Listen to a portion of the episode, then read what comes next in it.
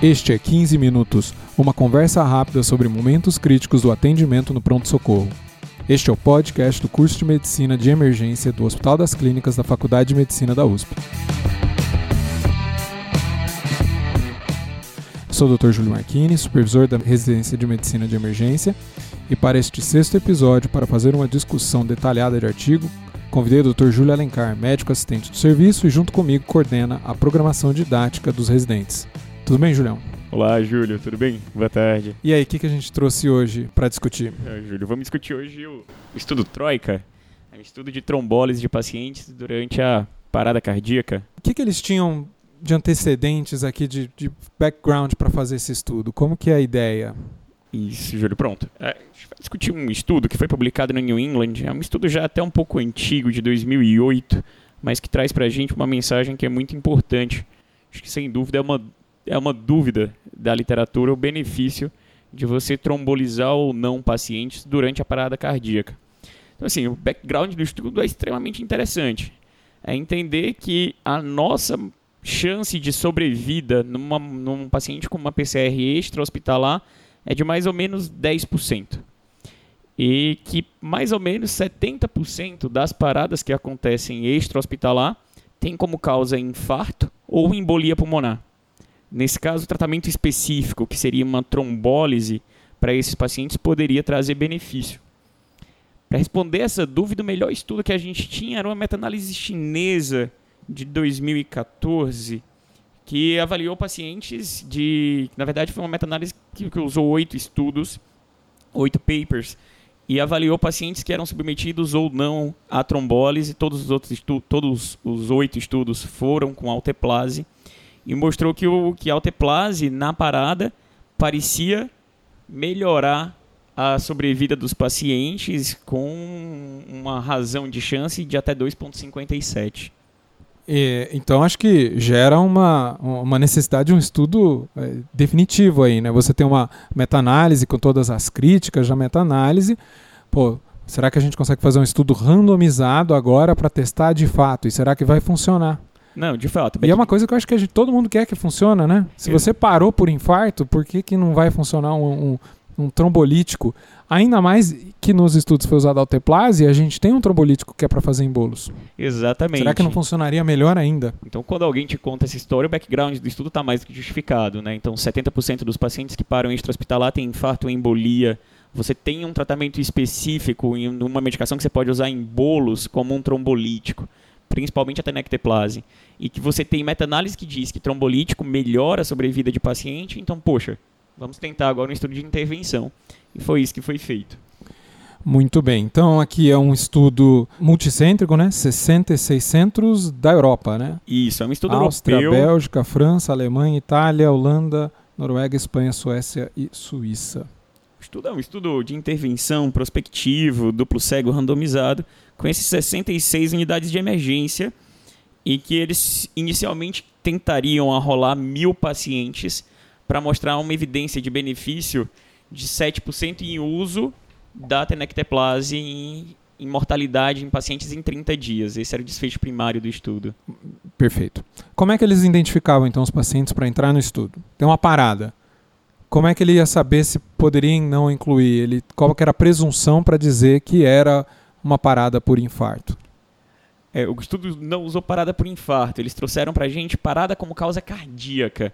Então, os pacientes entrariam, os pacientes que eram arrolados para esse estudo eram pacientes em que se presumia uma parada cardíaca por causa cardíaca. E aí, na verdade, é interessante a gente falar dos critérios de exclusão, porque estavam excluídos os pacientes em que se presumiam causas não cardíacas da parada. E aí eram pacientes que tinham ingerido alguma substância, então que você suspeitava de uma overdose de droga, pacientes que estavam intoxicados por monóxido de carbono, pacientes asfixiados, hipoxêmicos ou com história de acidente cerebrovascular. Esses pacientes foram excluídos porque considerariam que essa parada por hipóxia não teria uma causa uma causa cardíaca para a parada desses pacientes. Bom, então acho que a gente já pode ver tal, talvez uma primeira crítica aí. Será que é, se a gente conseguisse selecionar de fato um, os infartos, para, ah, realmente esse caso aqui parou por infarto e só esses talvez a gente conseguisse um resultado melhor do que a gente encontrou nesse estudo? É possível que sim, Júlio, mas a gente tem que entender que esse é um estudo de pré-hospitalar. Então, esse é um estudo de primeiro atendimento.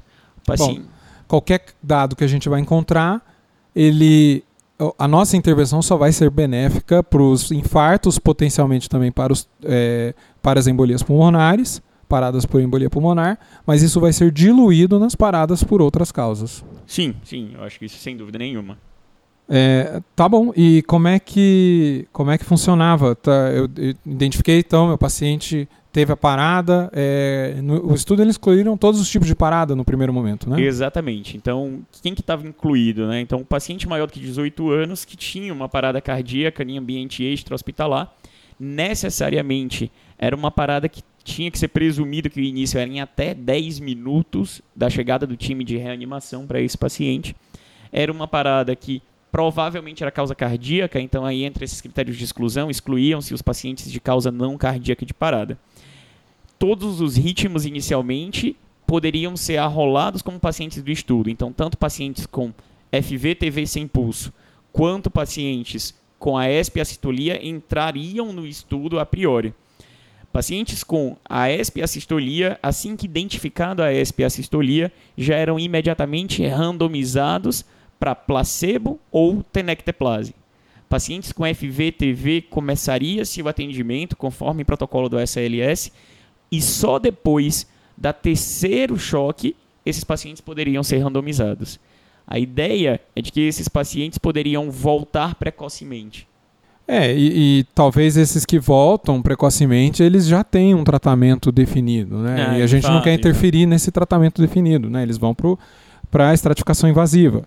É, eu, eu acho é, talvez perder um pouco do poder, né, se esperar até a terceira vez que fibrilou, mas eu acho temerário se eles já tivessem é, colocado diretamente é, no primeiro choque. Exato, imagina só que é um estudo em que todos os termos de consentimento foram retrospectivos, né?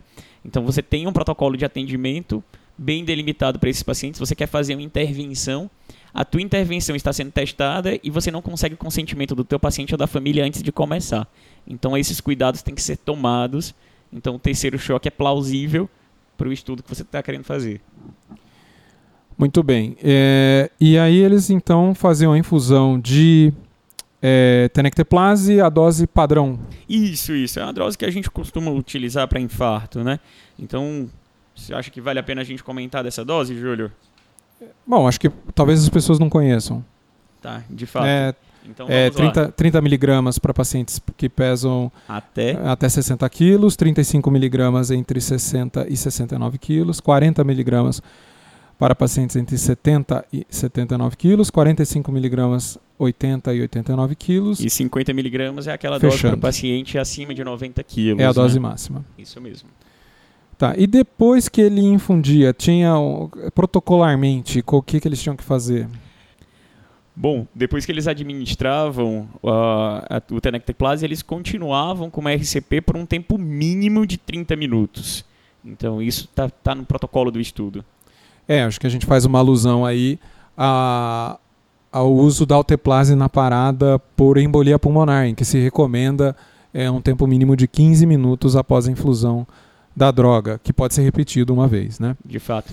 Estava no protocolo também, Júlio, para era pelo menos sugerido para que esses pacientes depois da tenecteplase não recebessem AS, heparina, clopidogrel, ou mesmo os que foram para o CAT não receberem 2B3A, pela chance de aumentar o risco de sangramento. Entendido.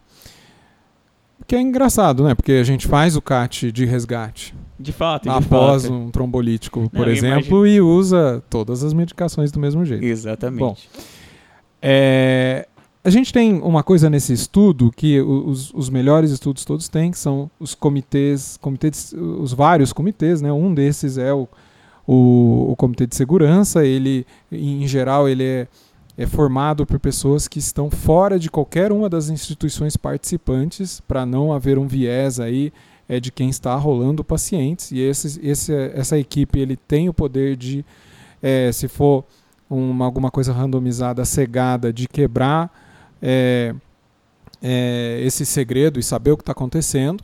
Então eles fazem análises periódicas é, para ver a segurança da, de uma intervenção. Acho que isso é uma, uma, uma necessidade aí de, é, de um comitê de ética. Né? Você estabelece que se, tá, se você está apresentando uma diferença muito grande dos grupos, ou pelo contrário, nenhuma diferença, é, critérios, você tem que ter critérios estabelecidos para parar o estudo precoce. E eu estou falando isso tudo porque aconteceu alguma coisa nesse estudo. Exatamente. O que aconteceu nesse estudo? Aconteceram algumas coisas, na verdade, Júlio. Então, assim, o estudo foi desenhado para que ele mostrasse essa evidência de benefício de você trombolizar pacientes durante a parada. E o estudo esperava que a mortalidade dos pacientes na parada cardi cardiorrespiratória fosse em torno de 10%. Quando eles arrolaram 103 pacientes com a ESP e a sistolia, eles viram que a mortalidade desses pacientes era de 99%, muito maior do que os 90 que eles esperavam. Então, o, o comitê decidiu excluir todos os pacientes com a ESP e a sistolia do estudo e manter somente FV e TV sem pulso, já que esses pacientes com ESP e sistolia estavam morrendo mais do que eles esperavam. Então eles propuseram uma alteração aí de protocolo. Alteração de protocolo. Parou Essa, de incluir a partir desse ponto os pacientes com a ESP e a sistolia. essa foi a primeira alteração de protocolo. A segunda alteração de protocolo do estudo é porque eles perceberam que os pacientes que, que estavam no grupo controle estavam tendo uma mortalidade menor do que a esperada. Então, os pacientes que não estavam recebendo o fármaco, a mortalidade esperada era de 10%, e esses pacientes tinham uma mortalidade. De 85, né? Isso, a mortalidade esperada era de 90%, e na verdade eles estavam tendo uma mortalidade de 85%. Então, eles estavam morrendo menos do que o esperado. E como o grupo controle Tem alguma coisa errada. Exato. E como o grupo controle estava morrendo menos, eles tiveram que arrolar mais pacientes. Então eles esperavam inicialmente ter mil pacientes. Como o controle não estava morrendo tanto, eles tiveram que randomizar 1.300 pacientes. Esse foi a segundo, o segundo evento do comitê. Ainda teve o terceiro Ainda evento. assim teve o terceiro. né? Exatamente. O terceiro evento foi o mais interessante.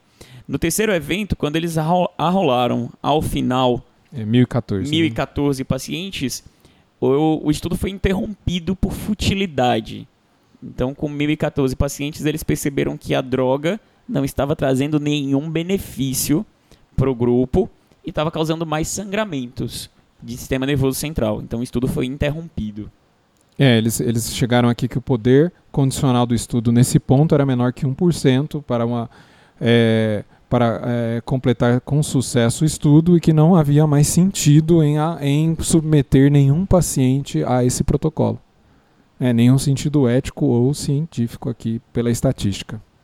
E aí, Júlio, o nosso resultado do estudo foi que em pacientes com parada cardiorrespiratória, em que você entende que a causa dessa parada cardiorrespiratória foi uma causa cardíaca, não houve benefício em você fazer nesses pacientes a, a tenecteplase como trombolítico no momento da parada. O, o nosso desfecho primário, aqui, tenecteplase, 525 pacientes.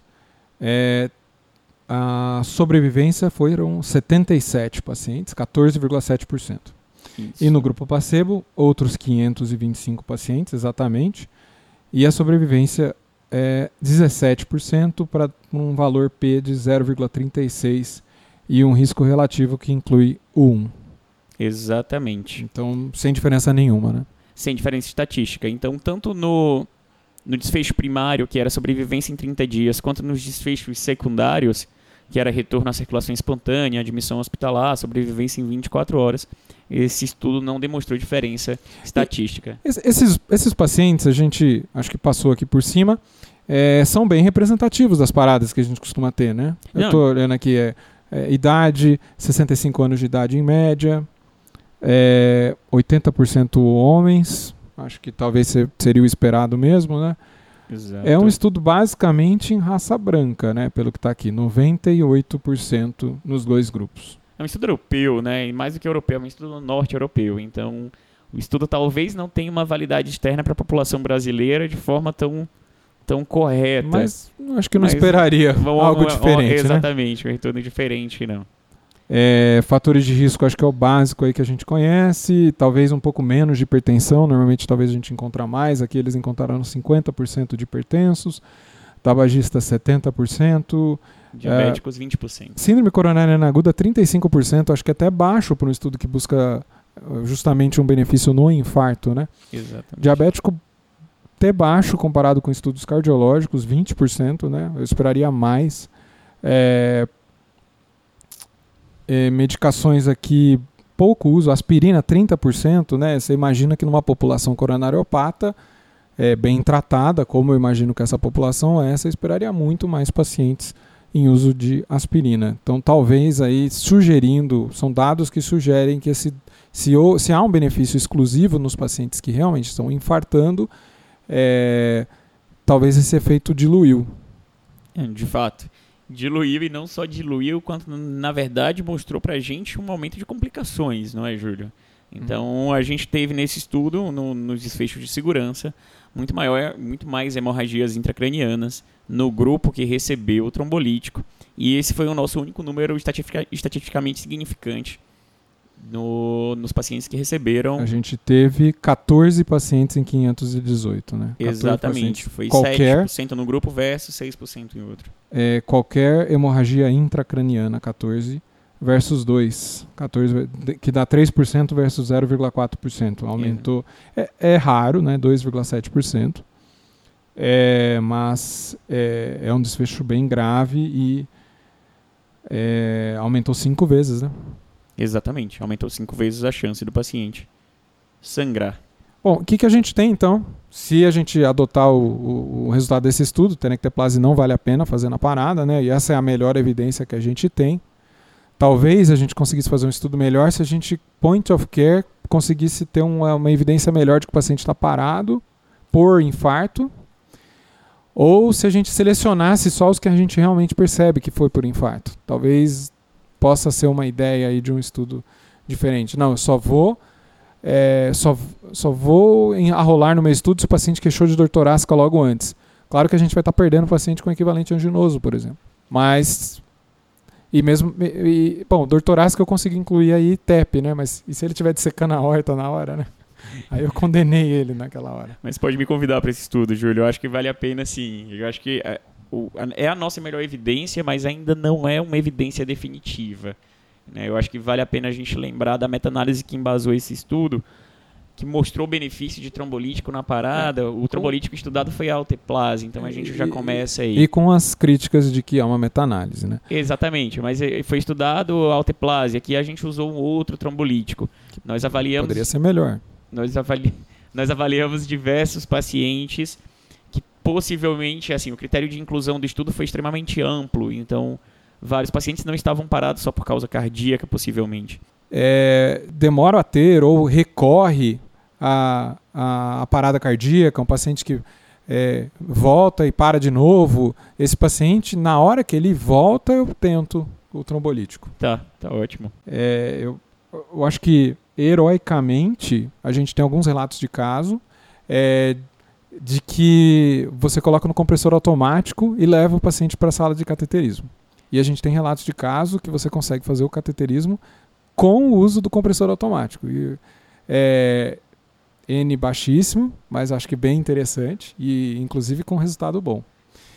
Então tal, isso, isso tá talvez tá alguma da coisa... gente aqui no HC, que tem compressor, tem alto pulso não, nem aqui a gente precoce. Tem, né? então... Nem aqui a gente não tem, na verdade. Né?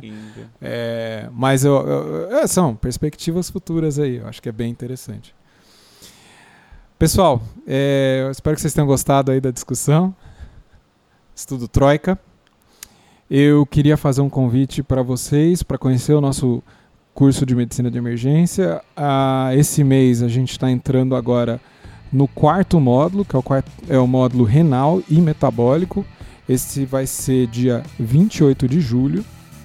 Tá? A gente tem aulas aí, é, emergências hiperglicêmicas, lesão renal aguda, emergências relacionadas a adrenal e tireoide, distúrbios hidroeletrolíticos aí, sódio, potássio, distúrbios ácido básico e emergências é, reumatológicas aqui também nesse módulo, tá? O, o curso tem também é sempre complementado é, várias outras aulas e vídeos todo, em, todo o, em todos os módulos. Le, cabe lembrar aí que em qualquer momento que você entra no curso, você tem acesso aos módulos anteriores, tá? Então já, já tivemos aí o módulo de emergências cardiológicas, emergências respiratórias, e o paciente na sala de emergência, que foi o primeiro módulo. É, Dr. Júlio Alencar, gostaria de agradecer aí a tua participação. Obrigado, Júlio. Muito obrigado. Pessoal, muito obrigado e até a próxima.